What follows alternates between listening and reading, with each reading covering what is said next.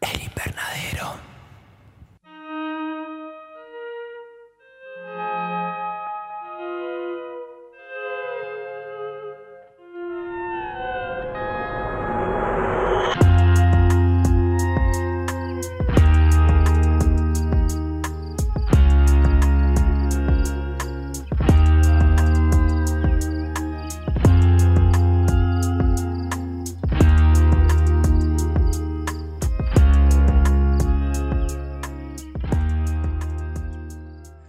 Bienvenidos al invernadero. Wow, hoy, hoy sí que arrancamos con todo, Ale, ¿no? Arrancamos increíble ya con, con una cortina musical que la verdad que nos está encantando.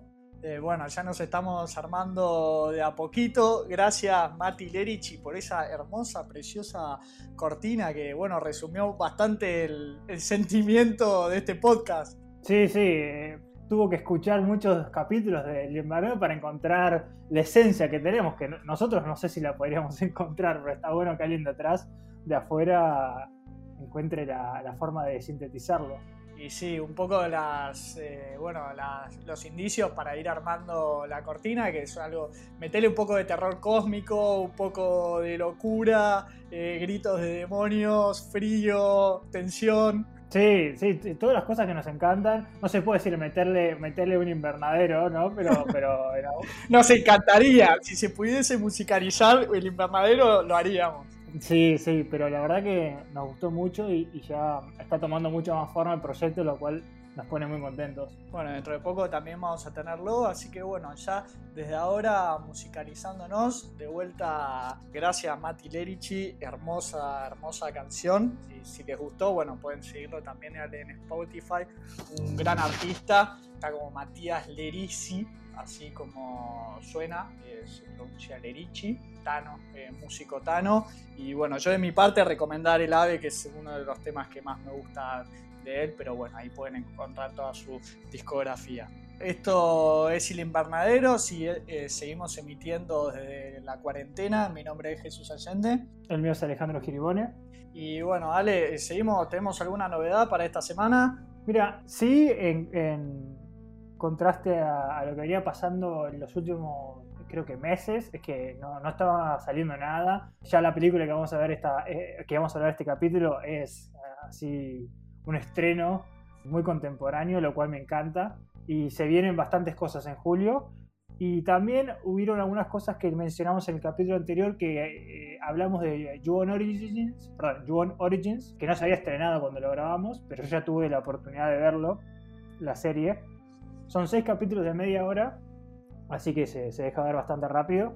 Y está muy bueno, la verdad que a mí me gustó mucho, como no me la acuerdo tanto a la saga en general, porque la idea es que obviamente es el origen de la famosa maldición, eh, de ese rencor que se llama así, de Grudge. Pero la verdad que, que se deja ver, son seis capítulos de media hora, como dije, y elige muy bien el tono. Se va de, de ese tono típico de J-Horror, que es más slow burning y no tanto físico. Y acá hay momentos de violencia dignas de- del extremismo francés. Eh, que, son pocas, pero están bien posicionadas para mí. Y estamos en el mes del horror. Eh, no me dejaste instalar, pero yo lo voy a instalar, que julio es el mes del horror. El otro día lo discutíamos y me dijiste, pero pará, no, eh, Hallow- octubre, Halloween, pero Halloween es un día. Yo quiero instalar que julio es el mes del horror por varios motivos, todos los estrenos que hay. De vuelta se está reactivando un poco películas que estuvimos esperando por mucho tiempo. Además porque en julio cae mi cumpleaños, así que quiero darle un, un carácter más cercano al terror, a mi natalicio. Así que ya con Yugon, hoy tenemos para discutir Relic, van a salir nuevas novedades sobre bueno, el director de Satan Slave. Así que creo que no nos va a faltar cosas para discutir este mes. Lo que más me, me interesa, específicamente del capítulo que vamos a hablar hoy, es que volvemos de nuevo al 2020. Tuvimos bastantes capítulos moviéndonos por los 2000, yéndonos, creo que lo más atrás fue con In My Skin 2002, me parece. No, Pero eh, era la. Cairo 2001. Ah, 2001, tenés razón. Pero volver a, a la actualidad. Esto es una película de Relic que yo la, la tengo fichada desde el Sundance del año pasado, que ya había como quedado de qué hablar. Y entonces cuando empiezan a, caer, viste, en Video on Demand, ya me pone contento. Este, esta semana cayeron varias películas y como dijo Jesús, de esto del mes del terror es porque que tenga así en, en, mi cabeza van a estrenarse tres o cuatro durante julio, em, a las cuales probablemente le vamos a hacer todos capítulos. Y, está muy bueno eso. Ojalá que sea un, un, indicio de que ya saben que el cine no va a volver por lo menos en la dimensión a la cual la conocemos y empiezan a, hacer estos lanzamientos que se llama VOD, que es Video on Demand, que la idea es que lo compras o lo conseguís, como nos gusta decir, y ya te lo puedes ver. Eh, que es una lástima, obviamente, hasta que no se reactiven los cines, eh, se está perdiendo, se pierde mucho producciones que las pensaron para la pantalla grande y con buen sonido y verlas en la computadora de la tele obviamente no es lo mismo. Pero bueno, yo estoy tratando de hacerme algunos trucos. Ahora es un más. Eh, cada película que veo trato de verla con auriculares porque, viste, necesito que me estén susurrando en el oído para encontrarle otros elementos de, terror y suspenso, pero eh, ahora cuando ves todos estos estrenos decís qué gana de estar ahí en el cine y viviendo una experiencia más cercana y más parecido a lo que te quiere mostrar el director, pero mientras dure esto nos tendremos que conformar con ver en pantalla chica. Hay muchas películas que además, y esta creo que es uno de esos ejemplos, tiene un componente sensorial muy importante y yo por ejemplo en mi tele no tiene Bluetooth y entonces yo no tengo unos auriculares muy extensos y no puedo escuchar con auriculares y me encantaría como dice Jesús para sentir que tenés a este a como David Scandi, ¿no? Ese susurro, tenerlo en... Bueno, Cairo también, tuvimos películas muy, eh, o sea, que explorar, esta también, ya lo vamos a hablar cuando nos metamos más discutiendo Relic, pero el recurso del sonido para agregarle algo más. Ahora nada, esperar que se reactive. Sí, o sea, hay que, hay que arar con los huellos que tenemos, así que no vamos a pedirle más de lo que nos nos pueden dar. Ya que se estrenen, creo que esta semana, al margen del terror, se estrenaron tres películas, así las que venían o de festivales o, de, o que tenían algún tipo de renombre. Y eso, por lo menos, yo que vengo más o menos semana a semana viendo las películas, no venía pasando, había que escarbar mucho. Metimos mucho archivo, hubo que bucear bastante. Es algo que nos gusta con la lista, irnos un poco más atrás. Obviamente también uno tiene que mirarlo con... creo que es más difícil que te asuste una película vieja, hay algunas que lo logran. Eh, My Skin sí me perturbó, eh, con muy pocos recursos, te genera un montón de sensaciones que ahí puntuó bastante el que más la estoy pasando, pero es difícil que con las películas viejas también por eh, los tiempos que tienen, quizá la imagen, Cairo, por ahí viste el tema de ver la imagen así medio saturada, le suma, algunas le suma, pero otras por ahí te vas a una peli más de los 80 y ves esa estética que por ahí es más plastilina o plasticosa, que si bien puede tener buenos efectos, a veces no se sostiene tanto, ya estamos para 2020. Sí, y yo creo que atándolo con eso, de, no para poner en, en, alabanza las películas contemporáneas en contraposición a las viejas, pero es algo que creo que lo dijimos en varios capítulos, seguro en el, capítulo cero, es que hay una evolución increíble del género de terror y en cuestión narrativa que se ve en esta película. Es una película hermosa narrativamente y, que plantea temas muy profundos y que yo siento que algunas películas de los 90, los 80 no estaban, no había tanto subtexto, no había tanto un mensaje que, quería, que querían transmitir, seguramente había metáforas y alegorías, pero era más no sé, Mike Myers y un slasher no creo que haya mucho más que profundizar de ahí. Siempre hay excepciones. Sí, no, y ahora estamos viendo el terror más enfocado al drama. Y justo ese punto que tocas del subtexto, el drama tiene eso, estar dándote información permanentemente y usar el terror para contar una trama social, un problema de familia en este caso, bueno, vamos a hablar de una condición mental en Relic y se ven un montón de producciones de ese estilo, donde el terror está para contarnos una realidad y aparece no por ahí como parte de la historia, sino como una gran metáfora de los miedos internos de los personajes. Sí, sin duda. Son elementos, o sea, eh, la estructura puede ser más un drama o un thriller y, vemos cada tanto pinceladas de terror, que de nuevo eh, puede ser tanto un elemento como un género, el terror, así que me parece que estamos viendo como un renacimiento. Por más que el terror siempre se reinvente, creo que es, que es un género muy, muy eficaz en eso, que también porque está atado a los miedos culturales y sociales de cualquier época y sociedad, que también ayuda a eso. Si bien son películas muy distintas, le podés encontrar un montón de denominadores en común. A, bueno, Relic ahora, con Hereditary, con The Lodge. Ayúdame a ver con alguna más que tenga quizá ese tono más de drama. Yo en Twitter puse que, esta película en varios aspectos me hizo acordar muchísimo a, Babadook. Ah, también. Eh, por cómo está planteado el terror y cómo ciertos elementos cobran vida. Si bien en Babadook el elemento eh, central o el eje sobre el cual se, se, arma el terror es el dolor y la pérdida, en realidad. Sí, y lo, quizá los infortunios de una madre soltera tratando de cuidar, a un chico problemático y decís, bueno, hay un demonio o, el demonio es toda esta realidad que se genera a partir de la angustia que sufre el personaje. Son películas en ese tono. Sí, eh, las dos películas, y ahora nos vamos a meter mucho más en, detalle, creo que funcionan en, dos grandes niveles. Hay un nivel dentro de la narrativa que realmente hay una, hay una presencia sobrenatural, sea maligna o una presencia en sí, y hay un componente alegórico de si te extrapolas de la narrativa, o sea, de, los personajes, que en ese caso Babadook quiere representar algo.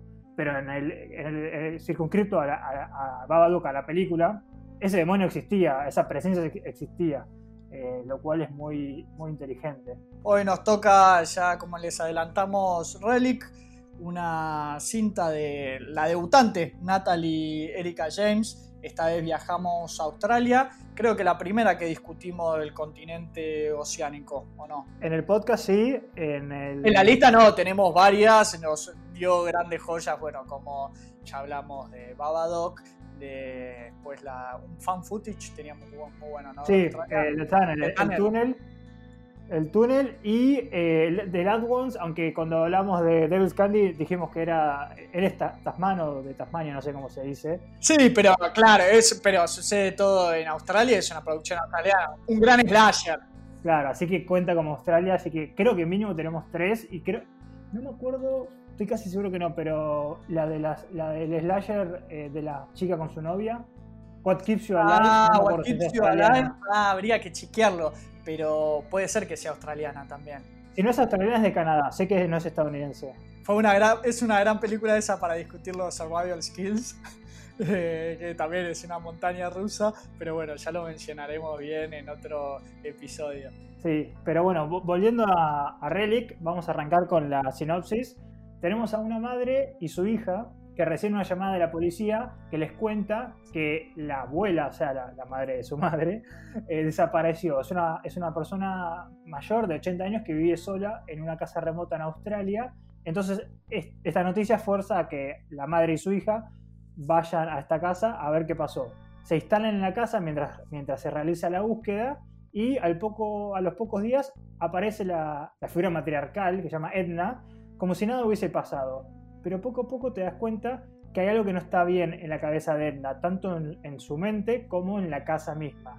Y ahí es donde cómo se va a desarrollar toda la película. Bueno, estamos ahí seteados, sería, calculo, las, busqué las locaciones, es Melbourne, me imagino que esto será en las afueras de Melbourne, una zona de bosques. el setting, una casa antigua, pero con algunos tintes modernos, no es que nos metemos en una casa con muñecas de fines del siglo XVIII y no sé, y sótanos extraños. No, es una casa que se ve que es una especie de mini mansión o una quinta vieja podría ser también, que se nota muy descuidada, pero bueno, que quedó en manos de una mujer mayor que perdió a su marido y que está ahí aislada, en una zona boscosa que a mí me hizo acordar un poco al bosque de Dark, la serie Sí, mucho. Ese bosque casi medio eterno, ¿no? Eh, muchos árboles grandes, vegetación muy oscura. Yo creo que lo más importante para, para empezar a hablar es presentar a los personajes. Predominantemente son tres, tres mujeres, que serían como las tres generaciones. Esto es un leitmotiv que se va como el mensaje que quiere transmitir la película. Tenemos a la, más, a la nieta que se llama Sam, después a la, a la madre que es eh, Kay, K-A-Y, y a la abuela, que sería la, la, que desaparece, que se llama Edna. Y van a ser los personajes principales. Van a aparecer un vecino o el hijo de un vecino, pero básicamente toda la, historia y el desarrollo se enfocan en estos tres personajes. Sí, todo la, trama va a avanzar o no avanzar, depende de cómo lo quieras ver. Es una película muy pa pausada, pero en esta trinidad de nieta, madre, eh, abuela y la, las diferentes relaciones que tienen entre ellas, que es muy típico, ¿no? De la madre que no se lleva bien con su madre, pero la nieta que se lleva bien con su abuela. Y un poco creo que uno tiene que imaginar porque tampoco te da tantas pistas, así que no hay una muy buena relación entre ellas. No te da mucha información sobre el pasado de los personajes o por los problemas que están pasando en, ese momento. No, pero para mí eso es un, un, gran elogio que le daría, es que hay una sutileza en, mostrar que existe una tensión familiar específicamente entre el rol de la madre y la hija, sea Edna con Kay, o sea, la abuela con la madre, y la madre, Kay, con Sam, su hija. O sea, es como algo que se repite. No entras en flashback, te das cuenta que creo que acá es de las primeras cosas que, le voy a, eh, que la voy a, a, alabar, al margen de lo técnico que ya voy a entrar, son las cuestiones de las actuaciones. El personaje de, de Edna, la actriz de Edna, juega un rol eh, dicotómico que por un lado es una matriarcal tiránica y por otro lado es una vieja súper perdida y débil y, va yendo y viniendo constantemente entre esos roles y vos puedes entender cómo Kay, que es la, la, madre, o sea, la hija de Edna, pudo haber tenido una infancia media brusca y producto de ello, cuando ya ella crece, como que deja de, toma distancia, deja de tener contacto. Y eso lo, lo inferís, no hace falta que haya un flashback que ves como, no sé, ahí se, empiezan a discutir que me parece bastante bueno eso. Yo de las actuaciones me quedo con la de, o sea, la que hace de la madre, eh, o sea, la segunda generación, Emily Mortimer, que hace de Kay, que bueno, la recordaremos, una gran actuación también en, hace de la mujer de Jonathan Rice Meyers en Match Point, es, creo que es inglesa, acá hace como un acento australiano, pero bueno, no sé bien, después voy a chequear el origen de esta actriz pero lejos la mejor actuación. La de la hija que hace Sam se pierde un poco, a mí me resultó bastante irritante, pero bueno, por ahí es parte del personaje y eso está bien, que por ahí que te irrite un personaje cuando ese es el sentimiento que quiere traducir, está bien. Y después la abuela que, bueno, intenta transmitir miedo, no sé, pero yo lo vi un poco más cliché. No sé si a vos te encantó. Para mí, eh, la, eh, Mortimer actúa increíble, eh, pero para mí Edna actúa muy bien, en, el sentido de que tiene que transmitir como que es un cascarón de un ser humano cuando realmente esta progresión del decaimiento empieza a, a verse. Y Sam sí, sí comparto que no le da mucho para, para, jugar, no me irritó nunca, pero nunca aportó nada, salvo ser la juventud, ¿no? O sea, el, personaje que, por ejemplo, hay muchos ides y vueltas con, con Kay que no tenés la vida medio resuelta. Ella dejó de, no me acuerdo qué trabajaba o qué estudiaba, pero empezó a tener turnos en un bar y como que está en ese momento de que se quiere llevar la vida por delante. Sí, es como que está perdida por la vida, no sé si perdida, quizá más despreocupada. No es tan joven tampoco, no estamos hablando de una adolescente rebelde, pero tiene muchos tintes de rebeldía. Tiene 25 años por ahí, no sé. 30 sí. no, no, creo que tenga, pero. Lo único que sabemos es que trabaja en un bar y la madre, que es una. Bueno, Kate, eh, que es una workaholic, está todo el día muy enfocada en su trabajo. Le preocupa que su hija no tenga un trabajo estable o que no sepa qué quiere de su vida.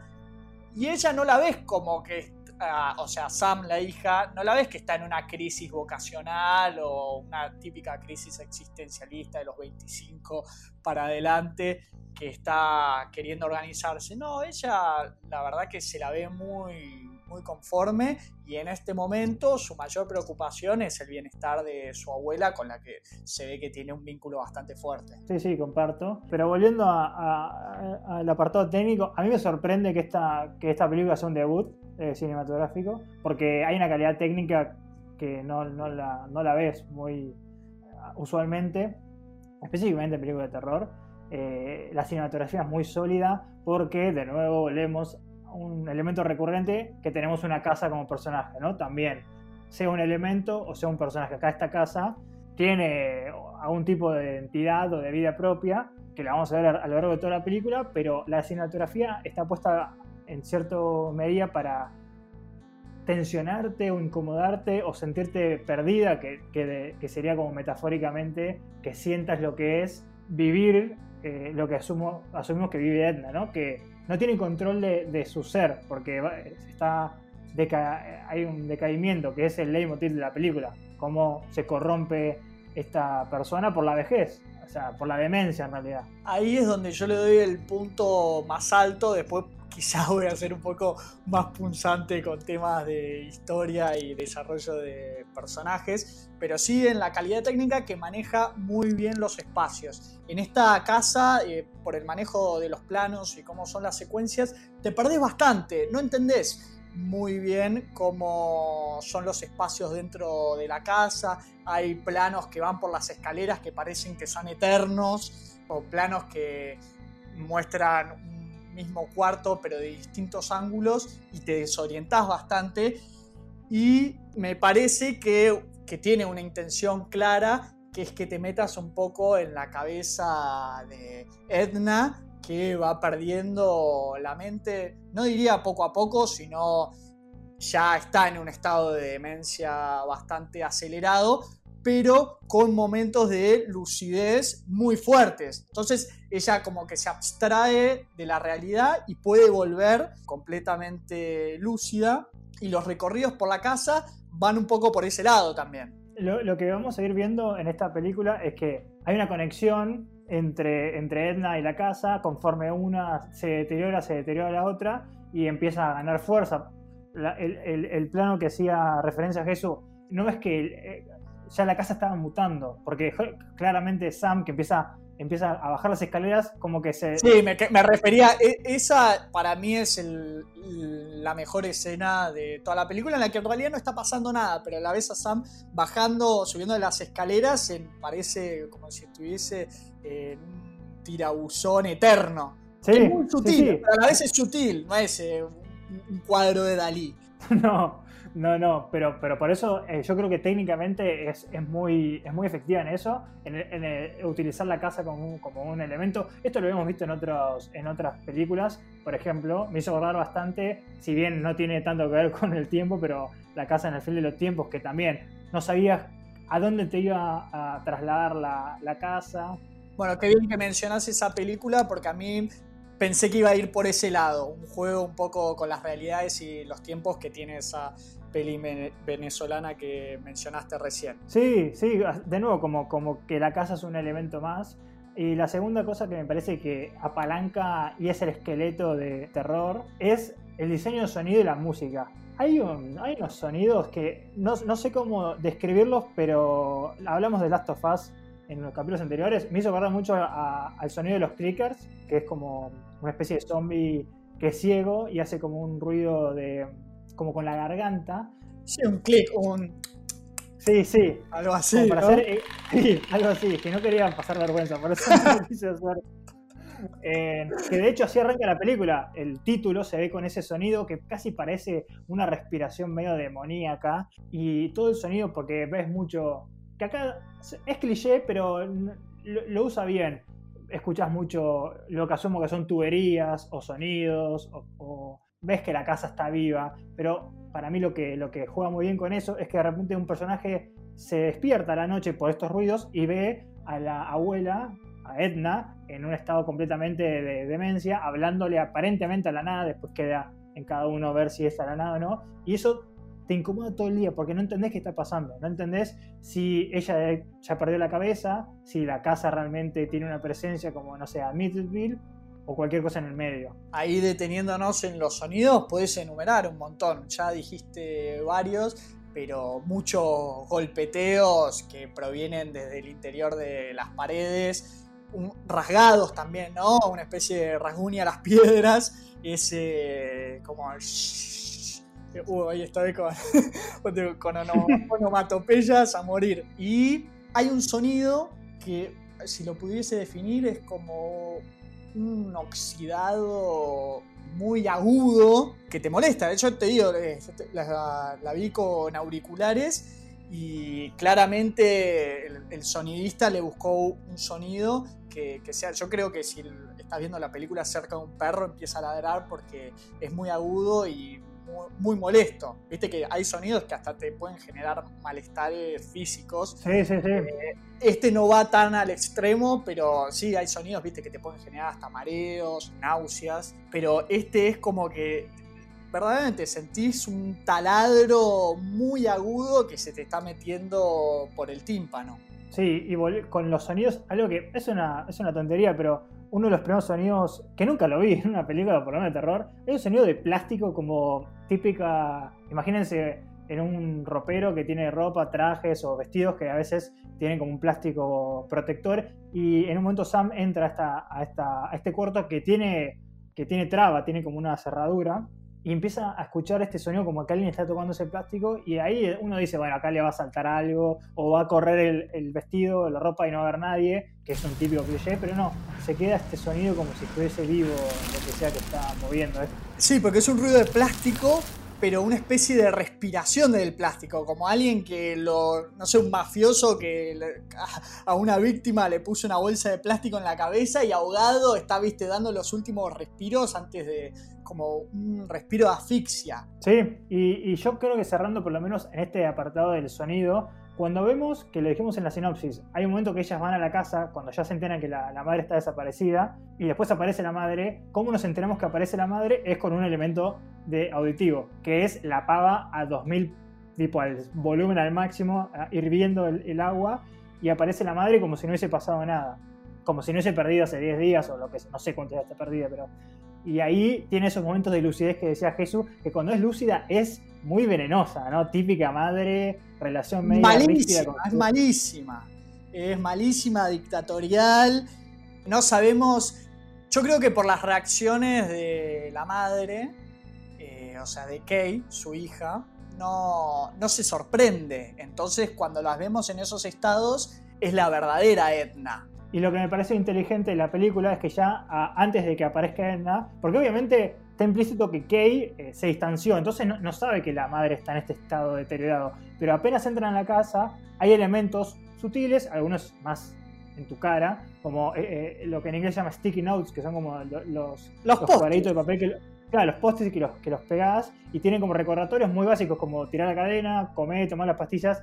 Claramente, alguien que tiene o un problema de memoria o algo con la vejez, que es algo común, no, no llegar a ese punto, pero olvidarte las cosas conforme te vuelves más, más grande. Sí, mi interpretación sobre lo que es la historia, si hay que ponerle, no sé, un título a la historia, es cuenta quizá lo que es el Alzheimer, ¿no? La enfermedad, el caer en la demencia, si alguno lo vivió a través de un familiar, cómo es este proceso de desintegración o deterioro de una persona mayor o quizá no tan mayor que va perdiendo la cabeza, que puede tener estos intervalos donde vuelve a la realidad, pero una persona que va quedando atrapada en su propio cuerpo mientras la mente se le va escapando. Entonces acá la tenemos a Edna que pone notas en todos lados. Obviamente es una película de terror y esto por ahí te lo hacen en el amague de hay un demonio que la está poseyendo o algo,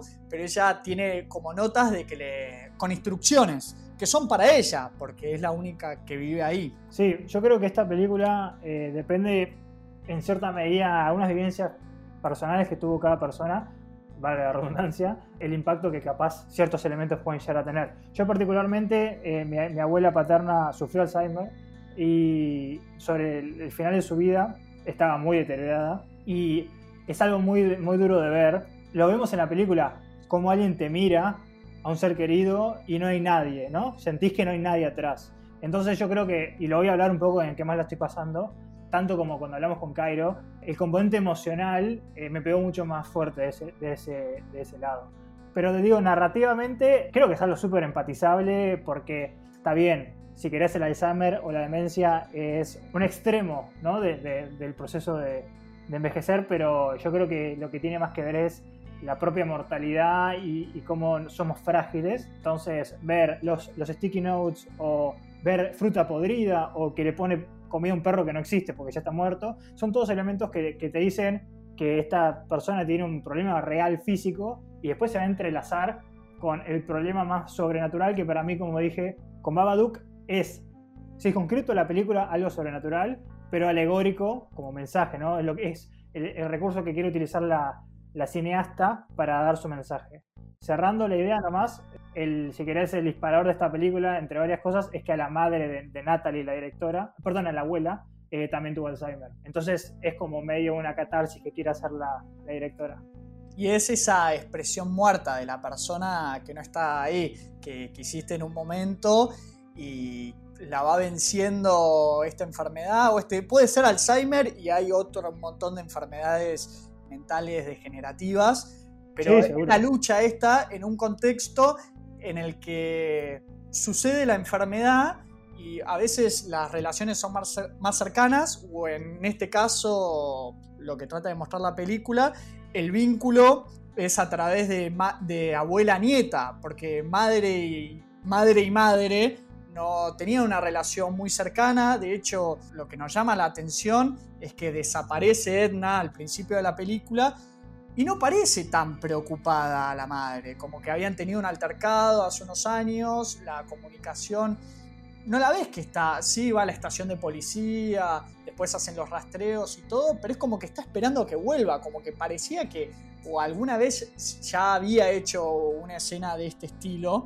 o nada, o la relación verdaderamente está tan destruida que no siente mucho amor hacia ella. No, eso es verdad, pero al mismo tiempo después lo que vamos a empezar a ver es que hay un sentimiento de culpa, más sobre el final, que tiene Kate por justamente haberse alejado y en cierto punto eh, sentir que, no sé si es su culpa, porque obviamente es una enfermedad mental y acá hay un componente sobrenatural también, pero que ahora lo vamos a mencionar porque lo estamos esquivando un poco, pero es que decir, mira, no estuve cuando ella empezó a decaer y ya llegó a este punto que no tiene retorno.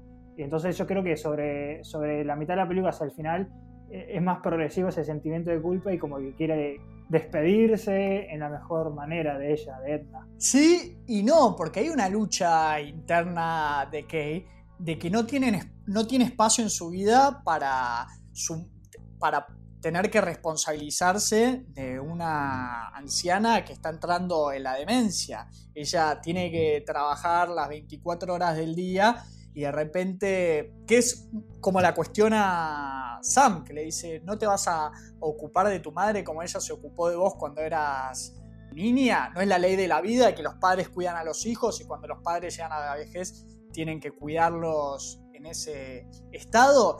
Y mientras tanto, Kay está buscando, ¿cómo es esto? Estos lugares geriátricos. geriátricos claramente Kate tiene un buen poder adquisitivo. La familia, me imagino que tiene un buen poder adquisitivo, más por la casa en la que vive Edna. Y me imagino que Kate también, porque busca uno cinco estrellas, es casi un hotel. Te muestra muy poco, pero es un lugar con buena vista, ahí en Melbourne, imagino que debe ser bastante caro, pero su manera de resolver el problema es esto, yo le voy a pagar a alguien para que se ocupe porque yo no puedo estar conviviendo con una madre que perdió la cabeza. Sí, y, creo que ese también es otro elemento que, quiere, no sé si quiere hacer un juicio de valor Natalie, la directora, pero es cómo se invierten los roles, ¿no? Cómo las, si querés, las hijas se convierten en madres o en, protectoras o en, ayuda, o en ayudantes, ¿no? Eh, sobre el final de la vida, de, obviamente, de sus, de sus madres o de sus padres, porque tienen que estar mucho más pendientes a, las necesidades, que bueno, que lo vemos, que se quiere sacar el problema encima, como bien dice Jesús. Y acá tenemos otra película donde lo sobrenatural está y no está, ¿no? Está siempre la discusión, hay demonios, es la demencia, es todo una gran metáfora. Acá siguiendo un poco con lo técnico, que también rescato, es como la presencia de Mónica aparece como manchas de humedad, ¿no? O a mí me dio esa sensación, los moretones que le van apareciendo a Edna. Es que hay una, como, como habíamos hablado, es una relación, lo que le pasa a Edna le pasa a la casa eh, y se ve reflejado, porque ahora te, dejo terminar, pero tiene una mancha Edna que es casi, parece necrofílica, ¿no? Es como un agujero que se le, como que se le está pudriendo el, pecho. Pero que es muy real con la gente mayor, viste que cuando se golpea. Sí, hematomas, pero Claro, porque viste, coagulan peor la sangre, entonces cualquier golpe mínimo les sale, a los adultos mayores les salen unos moretones gigantes. Y ella, bueno, dice, me caí o algo y tiene una mancha que si fuese una te preocupás. no, no se boludo. Esa mancha no, no es. No, no, existe en la vida real. Porque tiene un señor ahí, un custuro adentro. Pero yo creo que esto no, no es la típica, que solo, solo está demente. Hay más que suficientes elementos para entender que hay una presencia. Que lo vemos con algo que no nombramos, que es ese sueño. Que nunca terminas de entender bien qué quiere decir. Es un sueño que tiene Kay, que va mutando de, de personajes Em, al principio es como una cabaña recóndida donde vemos a, un hombre que está como con la, eh, en una cama sentado con la, con la espalda bien arqueada y en el piso al lado de la cama hay como un cuerpo muy putrefacto y después se, se, despierta. Lo que va mutando después es que en vez de ser ese hombre es la madre y en un momento creo que encuentran como un cuaderno de sketches, ¿no? Como de dibujos, que era del abuelo de Kay, me parece.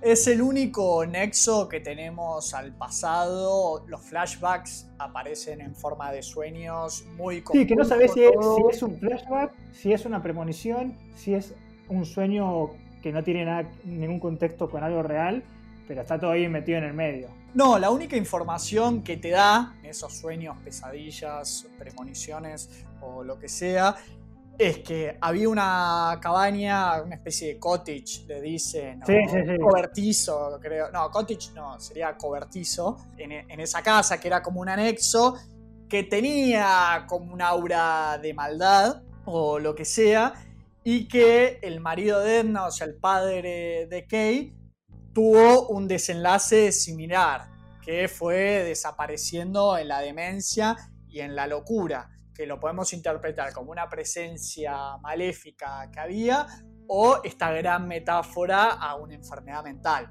Pero esa es la información que nos da a través de los sueños. Yo, lo separaría en dos cosas, como, como dije ya dos o tres veces. Eh, alegóricamente es, es el, recurso para demostrar la, la, demencia, pero dentro del contexto de la película vemos como que lo único que queda, porque se quema esta casa o este cobertizo, lo que sea, pero salvo, lo único que queda es la ventana la ventana que está en la puerta de la casa, que es, el, eh, la reliquia, que, ahí es cuando tiene mucho que ver con el título, que es una reliquia. Una reliquia es algo que usualmente heredamos de otra persona, metafóricamente podemos decir que son los demonios, si quieren, ¿no? internos que tienen nuestros padres, nuestras madres, pero también en el contexto de la película es esa presencia que yo acá hay una distinción, por lo menos como yo lo vi, no es maligna, no, no quiere matar esta presencia. Eso me hizo guardar mucho a lo que hablamos del J-Horror, pero sí, el hecho para mí, y esto lo vi en unas entrevistas con la directora, la presencia precede al decaimiento. O sea, la presencia hace que se caiga Edna y Edna hace que se caiga la casa. Hay como una relación. Y para describirlo mejor, esta reliquia, lo, que, lo único que se pudo salvar de este cobertizo y que es lo que va heredando generación tras generación, es una ventana, es un vitró tiene como distintos pedazos de, vidrio de distintos colores que, bueno, los colores a medida de lo que sea el, enfoque de las luces va cambiando y va mutando, tiene su propia vida, a veces lo vemos más opaco, a veces lo vemos más iluminado, a veces vemos que avanza esta especie de lo que yo dije, que es una especie de mancha de humedad, que siempre la humedad en las casas tiene una gran relación con el deterioro y el dejar estar, ¿no? En las casas donde avanza la humedad es donde no está la actividad del hombre para detenerlo, ¿no? Es eh, el, dejarse estar, el abandono total que, bueno, va y viene siempre con esta idea de la demencia. Me gustó eso que dijiste que la reliquia es esto que estos demonios que, por ahí eh, vienen de nuestros padres que es una herencia, ¿no? Es una carga emocional. Bueno, es que también, eh, solo un segundito para comentarte eso. El Alzheimer tiene un componente genético bastante, y no sé si la demencia, pero el Alzheimer seguro, que creo que también juega con eso. Claro, y todas estas cargas emotivas o problemas no resueltos de cosas que no se hablaron, de por ahí problemas de nuestros tatarabuelos que generación a generación se van repitiendo, porque nunca se pone un corte o nunca se resolvió ese problema, sin saquemos lo místico y bueno, discutir vidas pasadas, ¿no? Que bueno, ya los expertos quizá más en esa materia que no somos nosotros, lo podrán decir mejor. Pero son estas cosas que es muy típico de las familias donde vemos que se repiten los mismos problemas o hay las mismas tensiones que tuvieron las generaciones pasadas. Todo esto representado a través de un objeto que en este caso es una ventana. Sí, yo me gustaría eh, agregar dos cosas. Uno tiene que ver que es un elemento que no lo mencioné hasta ahora, pero tiene un, tipo de relevancia, es que eh, la directora es de ascendencia japonesa. Y eso tiene mucho que ver en dos cosas. La primera es que si uno piensa generalmente en, en los fantasmas o las casas embrujadas occidentales, suelen ser ubicaciones antiguas, muy secas, ¿no? Mientras que en el J-horror y los fantasmas japoneses están mucho más eh, relacionados con la humedad. Esto lo podemos ver desde Sadako o Samara que sale de... Mm, sí, el pelo mojado, todo que sí, sale del pozo. Eh, creo que The Grudge no la tengo muy presente, pero. No, pero el agua, sí, también, ¿no? Eh, el agua o, las manchas. Así que hay un, hay un componente de esto. Creo que eh, Hunting of the Hill House también. Había como manchas en cierto momento. Sí, hay mucho. En Hunting of Hill House está mucho la presencia del agua todo el tiempo. En esta película también lo vemos a través de la, las bañaderas que rebalsa, ¿no? sí. El agua que sale debajo de la puerta. Hay, el agua está todo el tiempo. Y el componente de, herencia o de repetir los pecados es que ya yendo hacia la mitad, 70% de la película, Sam se da cuenta que saliendo de este, de este closet que habíamos mencionado al principio, encuentra toda otra sección de la casa que ya acá entramos en el, terreno supernatural porque ningún arquitecto este plano lo hubiese aprobado porque es otra casa que te pierde, que no va a ningún lado. Pero ¿a qué voy con lo cíclico y, los demonios heredados? Kay, la madre de Sam, ni se muta, dice, no, las cosas, están, las cosas de ella están acá.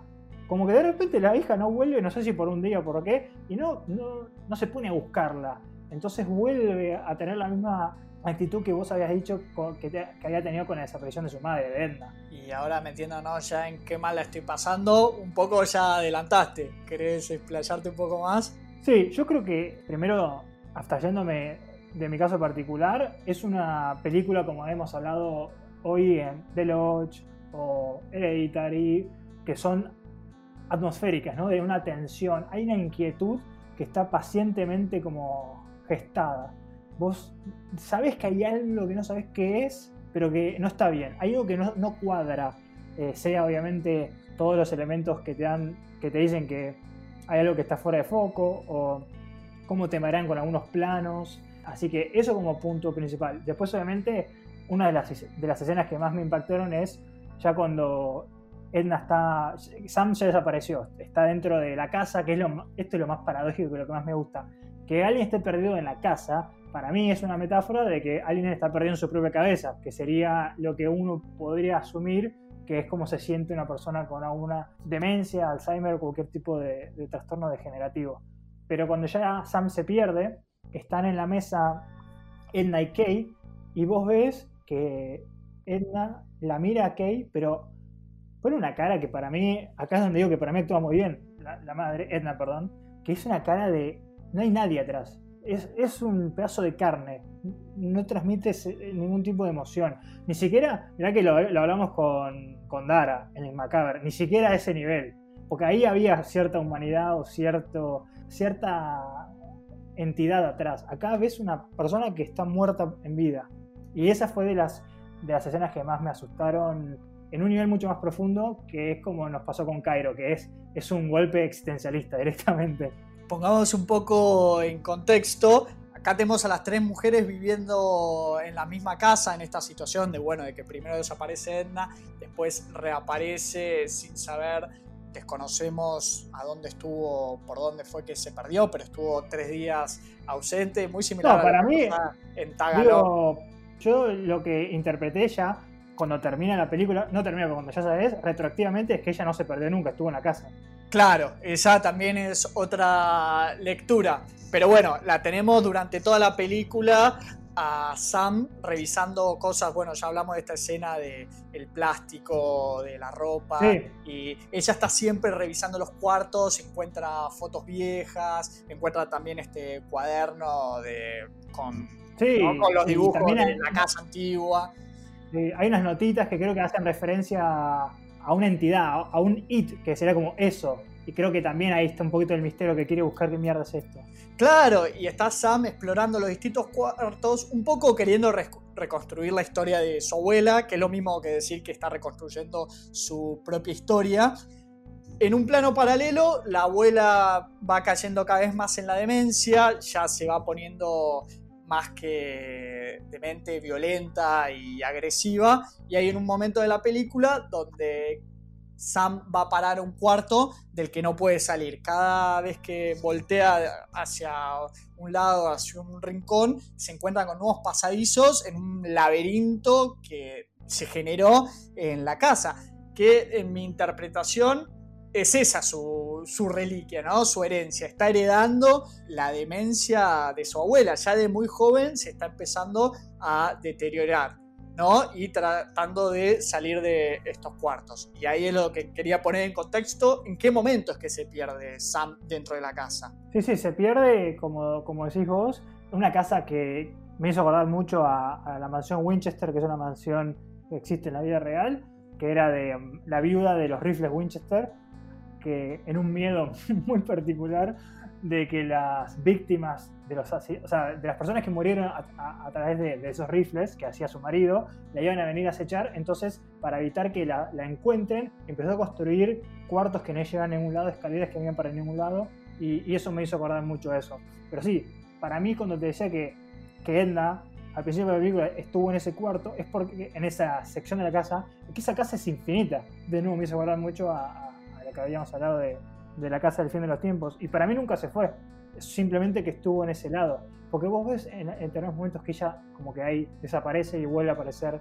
Pero sí en esta, en esta parte de la, de la película, que es cuando empieza el crescendo fuerte, ya la tenemos en un estado de... ya no es su abuela ni su madre. O sea, no es la madre de Kate ni la abuela de Sam. Es otra cosa. Y puntualmente, como decir si la pasé o no la pasé mal. Sí es una película muy lenta, con la describiste como atmosférica, que tenemos un montón. Es tan atmosférica que a mí me hubiese gustado que no explotara, porque sentí que te estaba llevando todo hacia un clímax del cual se iba a tener que sostener toda la película, porque en realidad tenemos más de media hora, o no sé si más todavía, en que el- la película no pasa nada y no vemos cosas distintas que ya vimos en otra película, de que películas de terror que se inician con la desaparición de una persona, una búsqueda, una casa antigua y bueno, manejo de las distintas relaciones de los familiares. Sí, sí, similar de Lodge, que por media hora no, ni siquiera vimos un personaje. No pasa nada y ya sabes que después de determinado tiempo de la película donde si no pasa nada es que no, no vas a tener esos elementos de terror por ahí eh, típicos de vuelta. A mí me hubiese gustado hasta ahora vamos a hablar bien de lo que es el clímax de la película, que sí reivindica un montón de cosas y entendés por dónde quiere ir, pero me hubiese gustado por ahí así, que fuera así tan pausada al punto de apagarse. Esto es como que es lento, que va encendiendo la llama a poco y al final explota, que es donde quizá le prestás más atención, pero a mí yo un poco me, me aburrí de por momentos, tenés silencios muy largos. No es que no me gusten las películas así, porque ya lo vimos en un montón que, que sí me gusta, pero en esta a veces la sentí un poco chata y que necesitaba un poco más de información que no me estaban dando en ningún momento más que ver personas recorriendo una casa, hablando diálogos que no van a ningún lado. No sentí que me estaban adelantando algo, pero bueno, no sé si vos tenés otra lectura. Claramente es una película que en inglés slow burn, ¿no? Se cocina lento y todas las películas de este estilo que son dramas inevitablemente tienen que explotar porque si no, todo el, creciendo no llega a ningún lado. Yo no siento que explota como capaz explotan otras películas de este estilo, ¿no? Como pudo ser The Lodge, Hereditary o cualquier de otras. Porque es muy humana el final, es muy humano el final. Hay mini escenas de violencia cuando ya está Ida, Edna, que si no hubiésemos visto In My Skin me hubiese asustado de una parte que se como que se corta la cara, pero ya había a... Uy, ¿cómo se llamaba la de In My Skin? No me acuerdo, pero bueno. No, no, la actriz, Marina de o sea, el personaje. No, no, pero el personaje, digo. El personaje no me lo acuerdo. Stephanie, creo que era. Esther, sí. ¿Era Esther? Sí, Esther. Bueno, o sea, vimos a Esther haciendo cualquier cosa posible con un cuchillo y su, y su piel, así que no me asustó tanto ver a Edna clavándose un cuchillo en el ojo o que se le parta la pierna. Pero de vuelta, para mí innecesaria porque no era el registro que venía manejando la película de acá, obviamente una apreciación, apreciación completamente personal de que el final es bastante gore para lo que era el tono de la película, que a mí de hecho me sorprendió. No me estaba esperando, pero tenemos, sí, como la anciana demoníaca que va perdiendo los pedazos de piel, que se le quiebra el tobillo o, parte de la pierna y sobresale el hueso. Y para mí ahí desentonó, es como que venía afinado de una manera sí todo el largometraje y de repente, ¡pum!, como que me están gritando, como que desafinó completamente. Obviamente intencionado, porque no, ahí es una apuesta de la directora, que recordemos, eh, debutante y bastante arriesgado también, eso se lo súper valoro. Pero siento que es como que pasó de una. Me estabas contando una película y de repente te fuiste a otra donde empezaba a ver sí elementos más comunes que, viste, me estás queriendo asustar con la anciana demoníaca, que no, no iban con lo que venía haciendo la película hasta ese momento. Yo, eh, ya lo dije varias veces en este capítulo, yo le sacaría la palabra demoníaca a esta película y la palabra maldad a esta película. acá no hay maldad, es simplemente que ya esta presencia la, la terminó de absorber, corromper, lo que quieras. Hay la violencia está circunscrita a tres minutos, que se pelean con un con un palo, con un pedazo de tubería y le dan un par de golpes y después sí quedan estas escenas que son más de terror, eh, body horror, ¿no? Como se dice en inglés, que es terror eh, gráfico y de cuerpos, que a mí me gustó en el sentido de que Natalie, que es la directora, era una fanática de Cronenberg, que es uno de los maestros de los efectos prácticos de 1980, y los efectos prácticos son muy buenos, que, se ven al final, como a, Edna se le empieza a caer la, la piel y ves que por dentro está este cuerpo podrido, que para mí no es malo en sí mismo. Y la escena final, que me parece lo más lindo de la película, es cuando ya Kay termina de aceptar y quiere tratar de, despedir a su madre y cuando le empieza a, Nosotros vemos a Edna que está en la cama, que la llevó Kay, a través de las escaleras y ves como casi como si fuese una analogía a un rito eh, eh, de, fúnebre, que como viste en muchas... Em, religiones eh, limpian los cuerpos, la hija o del fallecido con un paño. Acá le está removiendo las partes de piel y por, y por dentro está como la verdadera piel nueva que es esta entidad negra. Y eso me pareció muy lindo. Que, es un final muy distinto a, los finales típicos donde, la amenaza sobrevive o matan al fantasma. Acá nunca sentí que haya maldad. Y el plano final de la película, que son las tres generaciones en la cama y Sam viendo el, primer indicio ya físico de cómo esta casa o la herencia, lo que quieras, empezó a corromper a Kay, es como una manchita ¿no? negra en la espalda, me pareció muy, muy sutil pero muy efectivo. Sí, porque pasamos desde ese cuerpo grotesco que se está putrefacto, ¿no? que se está descomponiendo, a como un renacer, ¿no? Yo lo vi como el le va sacando los pedazos de piel, no eran otra cosa que el capullo para mostrar el renacimiento de la persona. Es una lectura mía quizá acá lo que rescato y quizá lo que critico de, de vuelta, cuando aparece la mancha en el cuerpo de, lo sentí también un poco como de la una y más. Ese sí, de que, bueno, creíste que acá terminaba. No, esto se. Pero bueno, obviamente va con el sentido de esto. Ya hablamos de la reliquia, la herencia. Si lo tuvo la abuela, lo iba a tener la madre, que es esta mancha que vemos al final.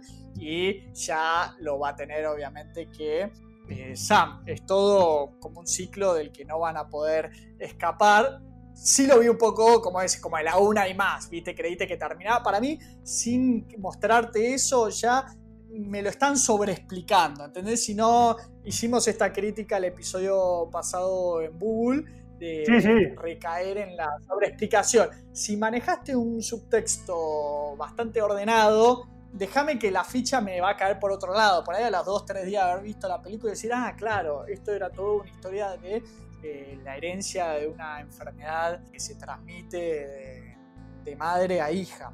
Pero ya cuando me pones la monchita al final es, si no lo entendiste con todos los elementos que te di durante una hora y media, ahí tenés el elemento final para que confirmarte lo que te estoy queriendo contar. Y una película que no estaba sobre, casi no explica nada en ningún momento, es pausada, tiene muchos silencios, de repente ahí de vuelta me está gritando, me está diciendo, este es el mensaje. Sí, no, yo en ese sentido comparto que, está haciendo el, che, ¿entendiste lo que te quiero decir? Sentí que fue un poquito más sutil que lo que vimos en el capítulo anterior con Google, solo para ejemplificar o tratar de dar un contexto a, qué es lo que se basó para hacer esta, este plano. Eh, lo que decía la directora es que se basó en una, en una pieza de arte del siglo XVI de un alemán que creo que se llama Hans Baldung, que se llaman eh, Las tres edades y la muerte. Básicamente, después lo, cuando lo escuchen lo pueden googlear, pero son como tres mujeres en los distintos estadios de la vida y ya el tercero, la tercera figura es como ya está muerta desde la muerte y tiene un poco que ver con, es una alegoría de la transitoriedad y la fragilidad de la vida, que tiene que ver esta película. Siento que si no estaba la manchita hubiese sido mejor. Se, entendía, ¿no? Poner a, ya a Edna perdida, porque para mí no es que renace, ya, ya se fue como que ya esa persona o esa entidad deja de ser el, elemento matriarcal. Tenemos a, esta, este humanoide negro, a Kay y a Sam. No hacía falta la mancha, podés hacer la inferencia, que son los tres estadios, ¿no? Sí, más en un plano así tan detallado, tan cercano, que ves el efecto práctico, además de la mancha que se va de vuelta, volvemos a la humedad, de que se va como expandiendo de a poco. Ahí en este caso, en Edna era en el pecho, acá es en la espalda. Debe también tener toda una simbología porque en una aparece en el pecho o en otra en la espalda. Quizá es algo por, bueno, por cómo estaba compuesto el plano que quedaba mejor, pero estaría bueno también que haya tenido otra razón más que, que solo técnica de cómo filmar la escena, pero una razón más simbólica de por qué en una lo tiene en el pecho y en otra la espalda. Pero bueno, en este recorrido seguimos con una racha rara de los survivors. Rarísima. Yo, yo no, quiero dejar de, reiterarme en el sentido de que nunca hay una amenaza acá, porque yo creo que tiene que ver con, con el fanatismo y si querés capaz con haber crecido con algún tipo de ambiente eh, japonés, porque es de familia japonesa, y como habíamos hablado en el capítulo de Cairo de, que generalmente los fantasmas o muchas veces las presencias son criaturas o son entidades que existen pero que nunca, buscan matar o, hacer daños a algo determinados ejemplos como lo, nombramos en su momento. Entonces yo creo que es algo que, que Sam se las ingenia para escapar el laberinto y algún que otro elemento de sobrevivir un acto específico cuando ya Edna está eh, violenta, no le, no le pasa nada a los personajes. Y no, no voy a poner a analizar que Edna se está descomponiendo como si eso es un survival skill negativo, por lo menos en mi punto de vista. No, es que me pareció muy interesante, yo no lo sabía ese dato que dijiste de la ascendencia de Natalie Erika James, la directora de la película, porque es una, es una cinta occidental, eh, o sea, de australiana, un país que es una ex colonia británica, pero es verdad que la amenaza, si es que podemos hablar de una amenaza, está en el registro oriental, ¿no? Donde lo sobrenatural no está queriendo matar o está queriendo generar un mal, sino es esa visión que ya si, bueno, si quieren meterse más sobre esto de lo que estamos hablando, vayan a escuchar el episodio de Cairo porque esto lo analizamos muy en profundidad de lo que es cómo manejan los japoneses y bueno, en otras citas de países asiáticos también, el terror. Acá no, no tenemos un elemento destructivo que es lo que más nos divierte discutir en nuestro criterio de las survival skills, desde donde los protagonistas intentando defenderse de una amenaza. Acá por eso seguimos con esta racha, una racha muy mala para discutirlo.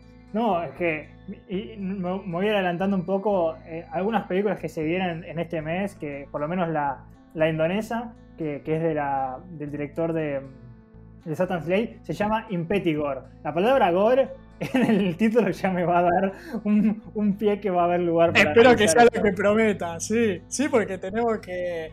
Desde Rumadara creo que no analizamos en profundidad, pero bueno, estos criterios no son infalibles y bueno, siempre decimos que sí es nuestra propia lógica, pero bueno, también salen estas cosas para discutir que están muy buenas. Sí, sí, y, está bueno porque tiene que ver un poco con las distintas culturas y hay que acostumbrar, acordarse, perdón, bien que esto fue muy circunscrito a, la ascendencia, pero Australia está muy cerca de Japón, entonces capaz tiene un contacto más cercano, pero yo creo que vino más por, por este lado y ella decía que era que vivió viendo las películas de terror asiáticas, porque es una presencia que existe. Yo por eso siempre que, que Jesús, con cierto sentido, decía, no sé, a lo diabólico, yo como quería correrlo porque nunca sentí que quería... Sí, sí, es muy fácil hacer inferencia porque vos ves una, cómo se va pudriendo y me hizo acordar sobre el final a cómo es la como el estadio final de en Suspiria. ¿Te acordás que en un momento como que invocan a un demonio o una criatura toda negra eh, que era súper creepy. Acá no era tan creepy porque sentías rasgos humanos.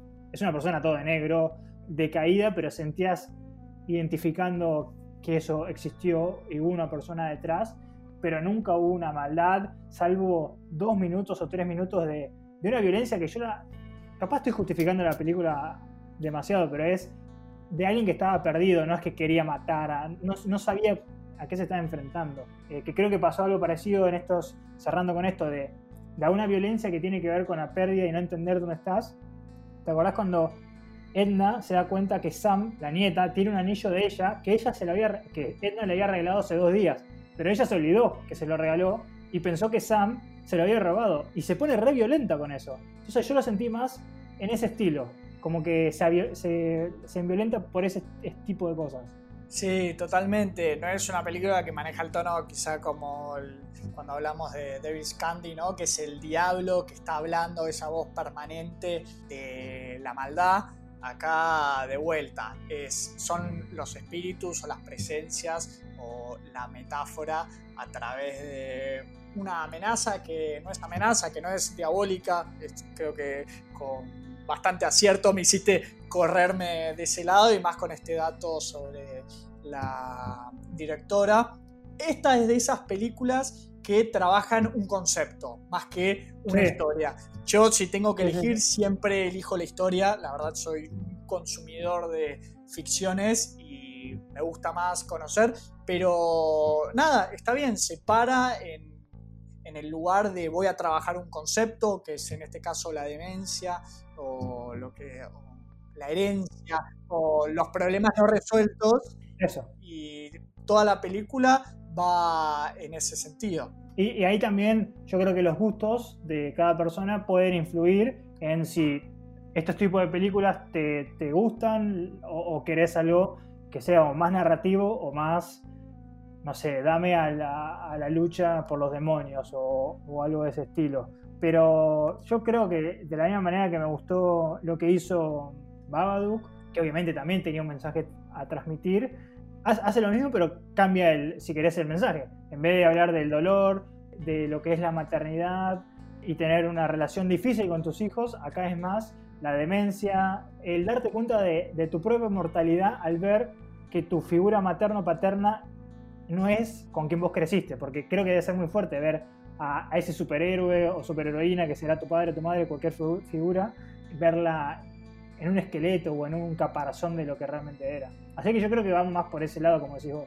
Y ahí creo que en el criterio de qué mal la estoy pasando, cala muy hondo si viviste una situación de este tipo, ya sea con un familiar, con alguien que conoció. Yo en mi caso particular también lo, lo viví, no lo, exploré bastante en esta discusión, entonces un montón de cosas con las que me, pude sentir identificado, pero bueno, para el que no vivió este tipo de situaciones, es una gran manera de retratarlo. Otra vez es una película que trabaja más un concepto que una historia, con el tema de las survival skills sepan igual que esté o no esté la amenaza, nosotros lo puntuamos igual, así que de alguna manera por eso tenemos que discutir tanto para encontrarle la vuelta y ver cómo manejamos los criterios, pero bueno, también son criterios que van mutando a medida que vamos viendo películas que son tan distintas, porque si siempre recayese en una fórmula, la verdad no tendría ningún tipo de divertimento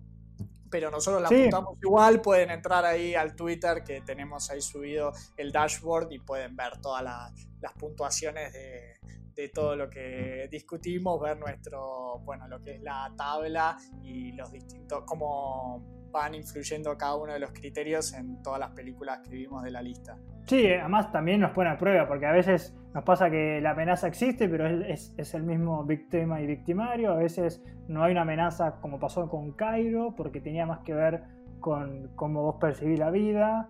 Eh, a veces hay una amenaza, Sí, típico home invasion, la amenaza está y vamos a ver las películas donde el protagonista es más un one man army que si lleva puesto todo, también ahí discutimos a full la survival skills, pero lo que tienen los criterios es que con las distintas películas siempre va a haber uno que pondera más que otro, eso seguro. Sí, yo ya para cerrar digo, me pareció técnicamente es muy buena, digo, como un debut de los que venimos teniendo, creo que es el mejor.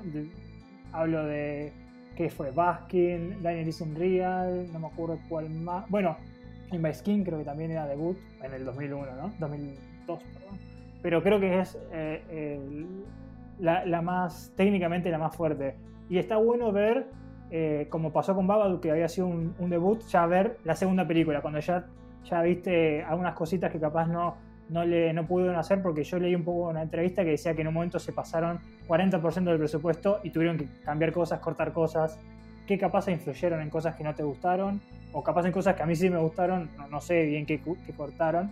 Pero bueno, ya ver la segunda cosa que haga, como nos pasó con, no sé, Ari Aster o, o Robert Eggers, que nos gustó la primera y nos gustó más la segunda o nos gustó menos la segunda, ya viste empezar a tener los nombres. Totalmente. Así que bueno, esto fue Relic, discutiendo acá en el invernadero, una película de la debutante Natalie Erika James, que me dan ganas de seguir viendo cosas de ella, no me parece una película lejos de perfecta. Bueno, hablamos de las cosas que más me gustaron, otras que menos, siempre con el ojo de que es la primera película de esta directora. Así que bueno, vamos a seguir la filmografía como otros directores que nos van gustando. Sí, sin duda. Así que en ese sentido, a mí me gustó mucho ya creo que un poco más que Jesús. De, hecho, de las que venimos viendo por ahora es la que más me gustó. Con Cairo tengo que hacer un, un análisis más profundo de eso. Eh, el director de Cairo es un director muy bueno. Eh, ya recomendé Cure, vean Cure también. Y para el capítulo que viene, si todo sale bien, nos vamos a meter en un género, un subgénero que todavía no nos metimos. Según prometen, porque no vimos todavía trailer ni nada, pero dicen que una película que salió hace dos o tres días que se llama The Beach House, o sea, la casa en la playa, es Cosmic Horror, o sea, terror cósmico. Por suerte acá no vamos a tener mucha... No vamos, a tener que ahondar muy, muy hondo para, llamar al señor Lovecraft. Eh, así que sería como el próximo, el próximo target. Probablemente nos metamos bien a fondo con, bueno, de dónde sale el terror cósmico, ya le fuimos plantando un montón de semillas sobre Lovecraft y bueno, y veremos si nos metemos con Beach House. Así que Ale, ¿nos querés recordar las redes? Eh, siempre nos pueden encontrar en Twitter como el invernadero H1. Ahí tenemos también linkeadas todas las otras redes, pero también en YouTube nos encuentran como el invernadero Horror. Y si quieren darnos recomendaciones o también queremos escuchar eh, sus opiniones, en nuestro mail es el invernadero podcast.com. Muchas gracias por acompañarnos otra vez en este episodio discutiendo Relic nos vamos con esta cortina del gran Mati Lerici que quedó espectacular. Así que, que, también se me pone la piel de gallina. Tiene esos chills y esos gritos de fondo que bien representan el sentimiento de este podcast. Mi nombre es Jesús Allende. Mi nombre es Alejandro Giribone. Y los esperamos hasta la próxima con mucho, mucho, mucho más terror. Adiós. Chao, chao.